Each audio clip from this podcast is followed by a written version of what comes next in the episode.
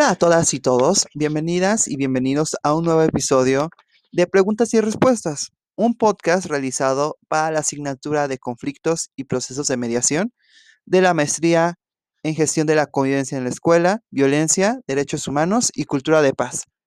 El día hoy, de hoy hablaremos sobre una pregunta que nos compartió Daniela, una de las participantes del curso, sobre la relación entre patriarcado y adultocentrismo. Esto nació justamente cuando estábamos hablando sobre las circunstancias de las niñeces que están en la periferia, en el margen. Aquellas vidas que usualmente se sitúan en lo más lejano de la justicia, de reconocimiento, de la distribución y sobre todo de la visibilidad de los derechos humanos de muchas niñas y niños, así como de las juventudes. Dado que puede ser una pregunta muy ambiciosa, seguramente este episodio solamente consistirá sobre este tema. Quiero empezar primero hablando de una cita de Ngugi Wationgo en uno de sus libros, Desplazar el Centro, página 211, el cual nos recuerda sobre la situación de la dominación y cómo se expresa. Cito, los que combaten el racismo no deben olvidar nunca, sin importar cuán omnipresente sea en las sociedades, no es más que una ideología fundada en un sistema económico de explotación y opresión social. Hoy en día, el capitalismo imperialista. Del mismo modo, no debe olvidar nunca que sus víctimas sufren sus efectos cada hora, cada día, cada semana, cada mes, todos los años en sus cuerpos, en sus estómagos, en sus mentes, en sus casas y en sus calles. El racismo es una realidad cultural, psicológica, política y económica, y no una abstracción despersonalizada. Ngugi wa es un escritor de Kenia que ha sido perseguido por sus escritos y muchas veces se le ha considerado como un rebelde sin causa por parte de los gobernadores y la representación del Estado en su país. Mucha de su obra habla de la resistencia, de los recuerdos, del poder de lo colonial sobre nuestros cuerpos. Y justamente esta cita me gusta mucho porque nos recuerda bastante la forma en la que la dominación no es una abstracción, no es un cubículo de un cuaderno, no es una representación de algo que ya no está, no es un escritorio de un espacio bibliotecario. La dominación se encuentra en cada uno de los espacios donde nos desarrollamos. Y justamente esa dominación es lo que nos hace pensar que muchas veces las circunstancias que originan la forma en la que nos tensamos, la forma en la que nos dominamos entre personas, también corresponde a un sistema que mantiene esta impunidad de facto acorde a las relaciones cotidianas. Expresándolo de manera muy llana, la dominación puede existir porque hay un sistema que le permite existir. Más allá de la normalidad que nos pueda parecer, estas formas de dominación, opresión, normatividades en los cuerpos de las personas no son una circunstancia ajena de las relaciones cotidianas que tenemos día con día. No son una, no son una rareza, sino las circunstancias en las que originamos nuestro poder cotidiano. Muchas veces en este y otros espacios hemos hablado del adultocentrismo, una forma de dominación que basa su poder a partir de considerar la vida adulta usualmente en cierto rango y en ciertas condiciones de estabilidad financiera, familiar y de autonomía que corresponderían a un valor supremo de realización personal. Una realización individualista que muchas veces se ve marcada por una conformación de narrativas e ideales basadas en la determinación de ciertas vidas que sí valen ser la pena vividas, si ocupamos las determinaciones y los conceptos de Judith Butler.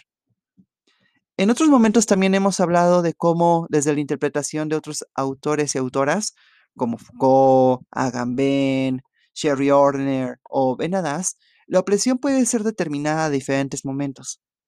Así funciona también el adultocentrismo. Hay veces que sentimos que es infalible.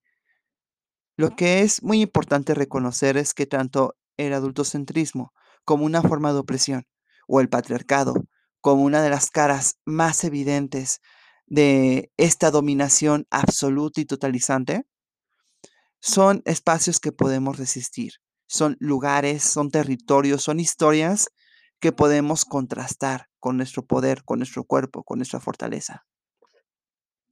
Sin embargo, el adultocentrismo permanece en todos lados, en la forma en la que exigimos ciertas vestimentas, ciertos cortes de cabello, pero también en la forma en la que generamos ciertos roles sociales deterministas. En otros momentos he hablado un poco sobre cómo el profesorado en el espacio educativo mantiene una forma de poder, una conformación de saberes, de relaciones, de estructuras que determinan la vida de otras y de otros.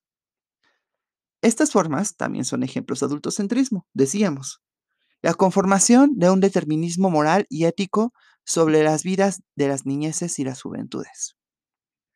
El adultocentrismo se expresa por reglas totalizantes, por acuerdos unilaterales, por formas de humillación, burla y rechazo de las experiencias no acordes a una edad determinista.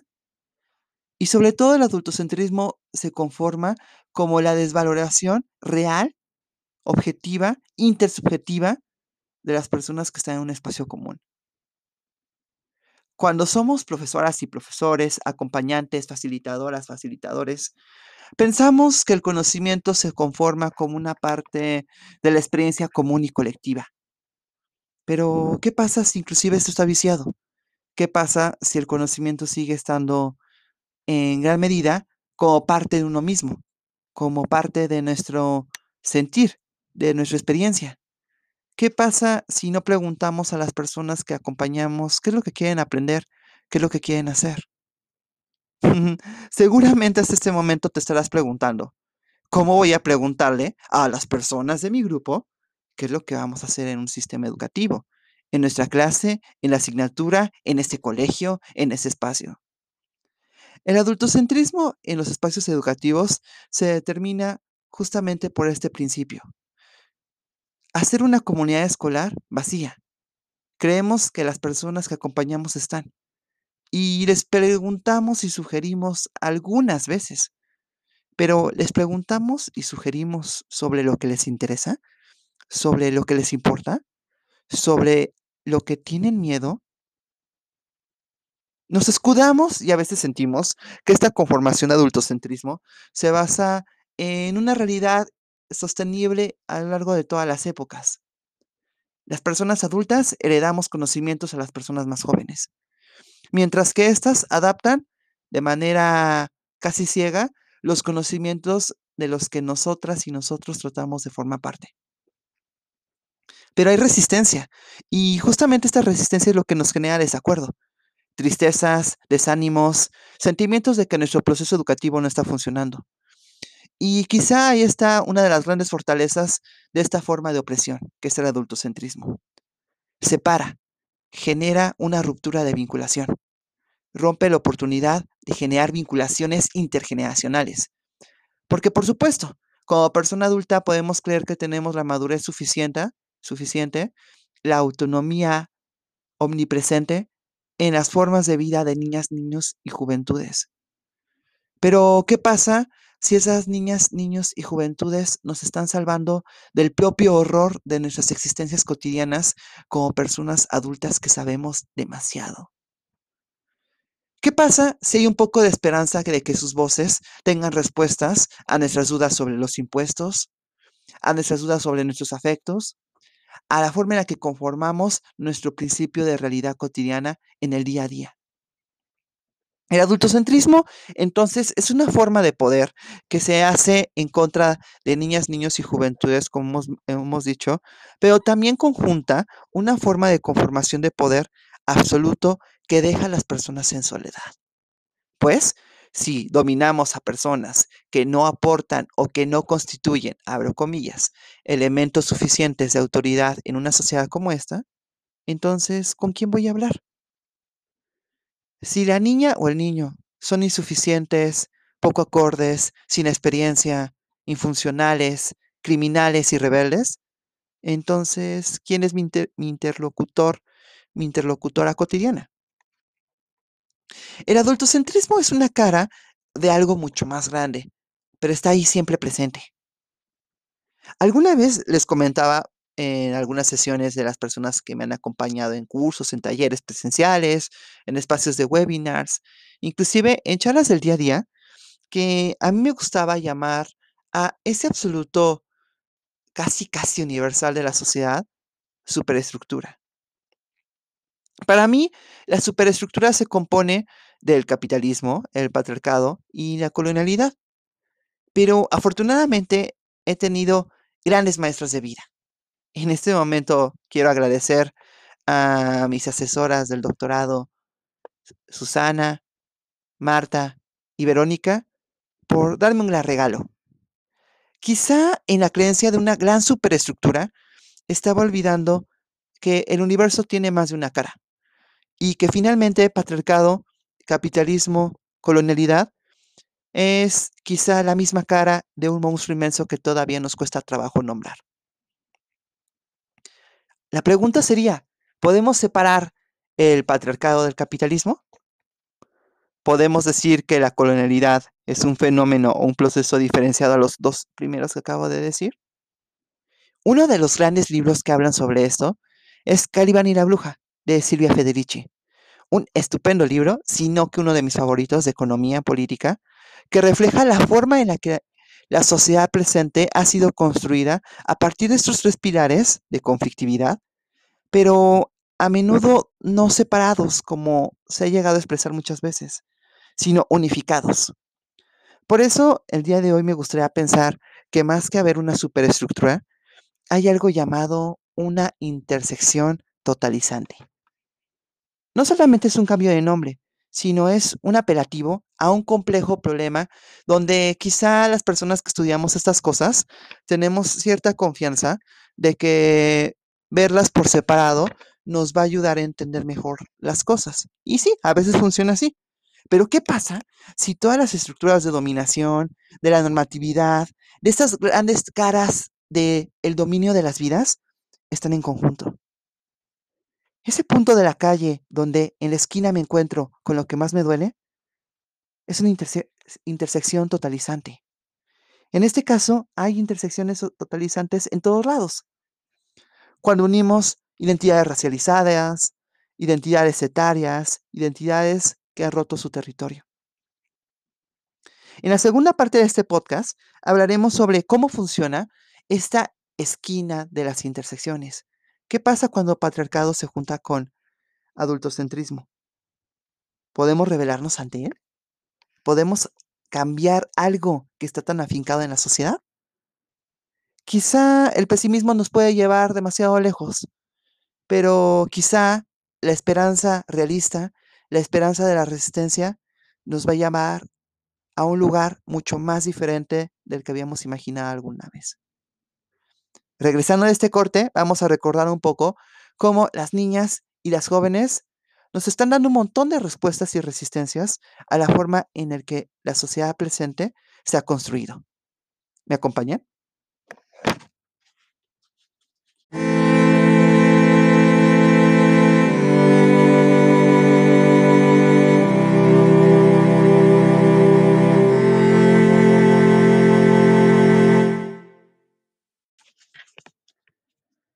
A veces cuando pensamos en la dominación creemos que es una entidad totalizante, inefable, llena de poderío sobre las personas. Y sí, a veces lo es así. Pero también me gusta pensar cada vez más que hay personas que están llorando, riendo, acompañando y que eso hace un gran cambio cotidiano. Antes de seguir en esta segunda parte, me gustaría decir y asumir políticamente mis limitaciones para hablar de patriarcado. Eh, soy la persona más inadecuada para hablar de ello. Aunque no me reconozco en los roles de género preestablecidos y normativos, la lectura de mi cuerpo, de mi identidad, se da a través de una valoración intersubjetiva de tomarme como un hombre más. Y conforme a eso, también tendré cuidado de decir y hablar de mis opiniones en relación a ese tema.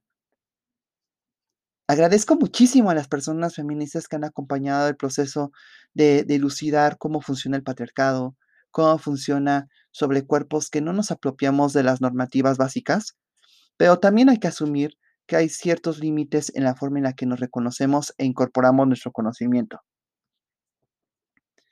Dicho esto, me gustaría recordar un poco que una de las funciones del patriarcado es el control del cuerpo, de la sexualidad, de los roles, de las posiciones que pueden llegar a tener mujeres y otros cuerpos feminizados en una sociedad cotidiana como la nuestra. De esta forma, el patriarcado en la escuela no solamente se ve reflejada por la falta de perspectivas feministas o de género en los contenidos, en el currículo, en el método, en las explicaciones, en las posiciones, en la forma que establecemos cotidianamente la educación. El patriarcado también se sitúa como un paraguas que comprime una serie de dominaciones paralelas a un dominio que intenta ser absoluto. De ahí que la palabra que ahora estoy utilizando es intersección totalizante. Imagínense que en una gran avenida hay muchas esquinas y esas esquinas van encontrándose con diferentes formas de opresión y dominación.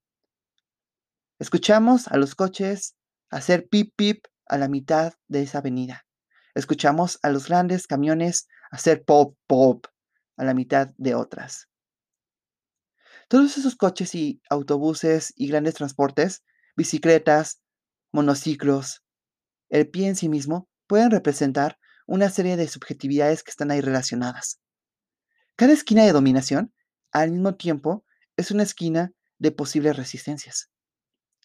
A diferencia de lo que mucho de la filosofía, sociología y antropología contemporánea, usualmente androcéntrica, menciona, la filosofía y las perspectivas feministas son cautivadoras, al menos para mí, porque hablan muchísimo de los procesos de cuidado y de resistencia que tenemos las personas. Sobre todo las mujeres y las personas que han sido feminizadas por una u otra razón. Si pensamos el patriarcado entonces en la escuela, creeríamos que no solamente es una cuestión un conflicto latente, sino la escuela nació en el núcleo del patriarcado contemporáneo, de un patriarcado capitalista, de un patriarcado que tiene nuevas caras y nuevas formas de conformarse. Entonces, alguna de ustedes me podrá decir, ¿el patriarcado entonces no es un problema para la escuela?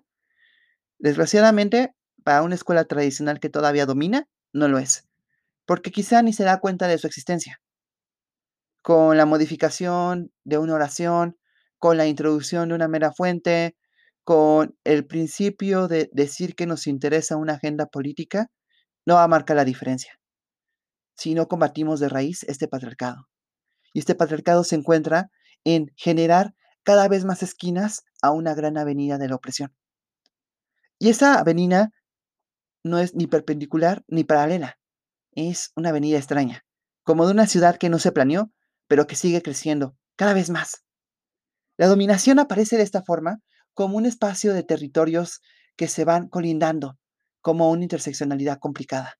La esquina de esta esquina es la contraesquina de la otra. Un juego de palabras diferente, impreciso, pero que siempre nos recuerda que las opresiones, sin importar qué cara tengan, van a encontrarse de alguna manera en este laberinto de grandes secretos de la intolerancia, la exclusión, la desigualdad, la brecha. Recordemos que hoy en día, además de la alta tasa de cantidades de feminicidios que suceden en México y en el territorio latinoamericano, también el juvenicidio está creciendo en todos lados y de muchas formas. México es un territorio que le ha dado peso a la palabra feminicidio quizá por el deshonroso y además temoroso punto de vista en el que es uno de los países donde más asesina a las mujeres, pero también por la cuestión de donde más lo hemos normalizado y naturalizado. ¿Ha visto las noticias, los comentarios? ¿Has hablado con aquella persona que dice que las feministas son el problema? Esa intolerancia no es solamente por desconocimiento e ignorancia, es porque alguien se beneficia de ella. De este gran laberinto de opresiones llamado patriarcado, adultocentrismo, hay personas que dicen librarse de ello. Y aunque librarnos de este gran sistema totalizante nunca va a ser posible, lo que sí es posible es beneficiarse de él. Porque hay personas que son estatistas, hay personas que están de acuerdo con la violencia, hay personas que se benefician del dolor humano. Hace unos días estaba acompañando un proceso educativo con otras de las alquimistas que acompaño. En algunos momentos estuvimos recordando sobre aquellos dolores que vamos cargando.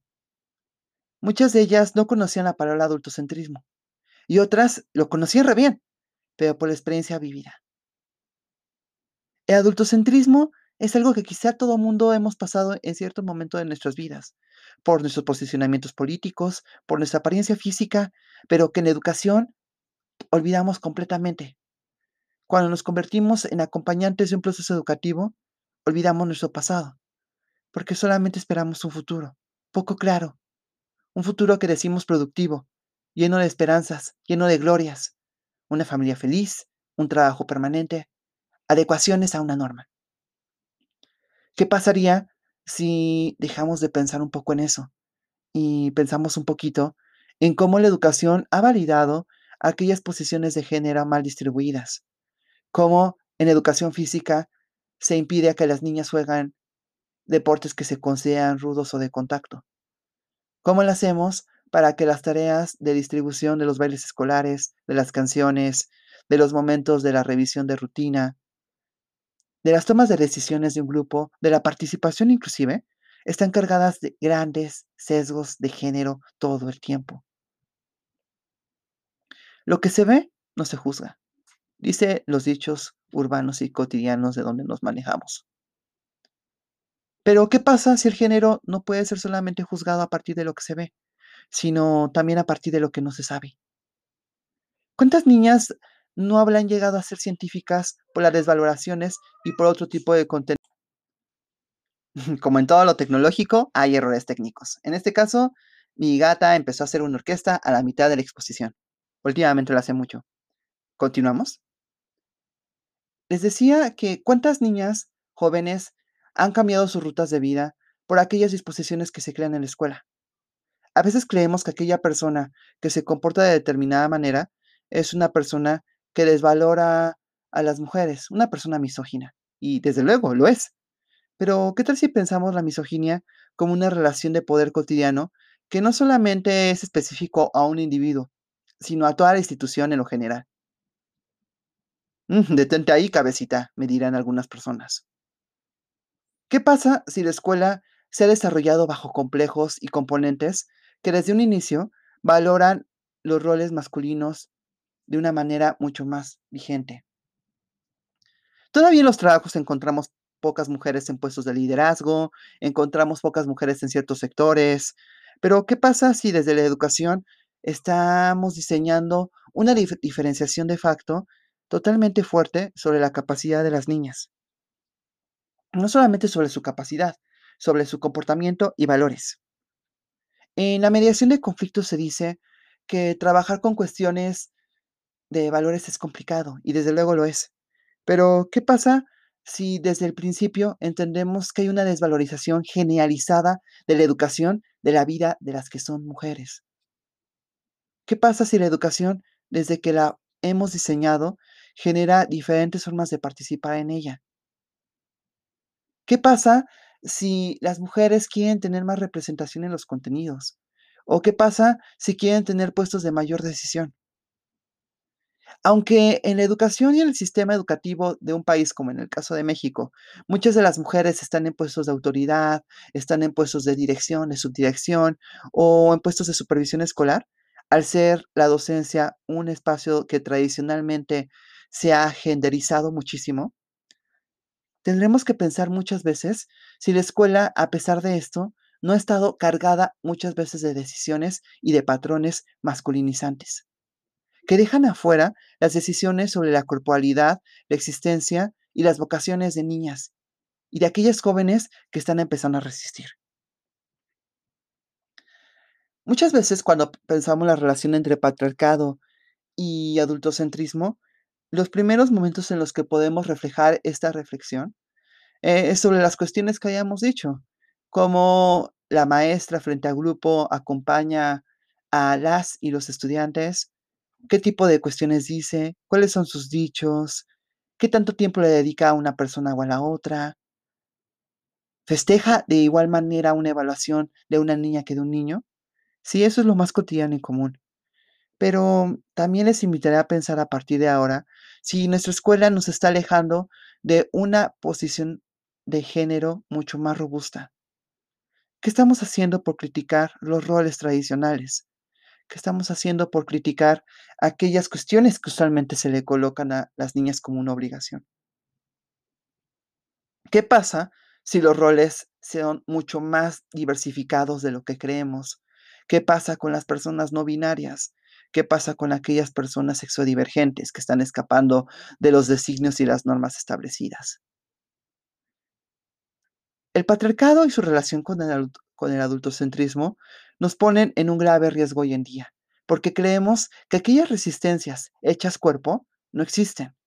Aquellas formas de vida que se consideran problematizantes del día a día escolar son aquellas vidas que están siendo castigadas, determinadas, limitadas en más de un momento.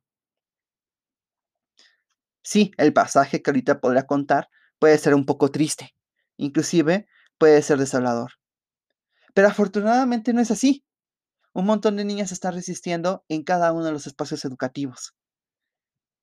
Recordemos un poco a Chile con las protestas estudiantiles lideradas por niñas y jóvenes que estaban saliendo a las calles para manifestarse. Recordemos a todas aquellas universitarias que en México han salido a protestar por los feminicidios, por la educación gratuita, por el aborto y por otras agendas políticas que en la escuela todavía nos negamos a hablar. En las últimas semanas he acompañado muchos procesos donde la mayoría de las personas son mujeres y son espacios que me hacen pensar muchísimo sobre, ¿estoy haciendo lo suficiente para hablar de este tipo de cuestiones? ¿Estoy totalmente atacando al patriarcado a pesar de ser parte del privilegio de él? ¿Estoy modificando los patrones que la escuela me ha enseñado a establecer en los posicionamientos y en las determinaciones de género que tienen las niñas y las jóvenes que pueden estar siendo acompañadas de manera primaria o secundaria a través de mi educación? La relación de patriarcado y adultocentrismo es entonces otra forma de ver un problema generalizado, la dominación y sus caras. Pero quizá si damos un poco más de pistas sobre cómo estas caras se establecen, también podremos tener mayor claridad sobre la forma en la que podemos luchar ante ello. Fanfics, webinars, espacios de diálogo, lugares separatistas donde las compañeras puedan hablar, espacios donde se establezcan nuevos acuerdos, diálogos, redes sociales, todo y cada uno de ellos puede ser un espacio de resistencia ante esta combinación de caras de dominación. En Google lo decía para el racismo, Federici para una combinación de estas caras. Como educadoras y educadores tenemos que obligarnos a que esto aparezca cada vez más. Yo lo sé, Dani, seguramente este momento lo dejé mucho más abierto, pero es un tema tan complicado como para cerrarlo así porque sí. Quizá lo que tengamos que hacer de aquí en el futuro es que este tipo de temáticas sean el centro de reflexión cotidiana.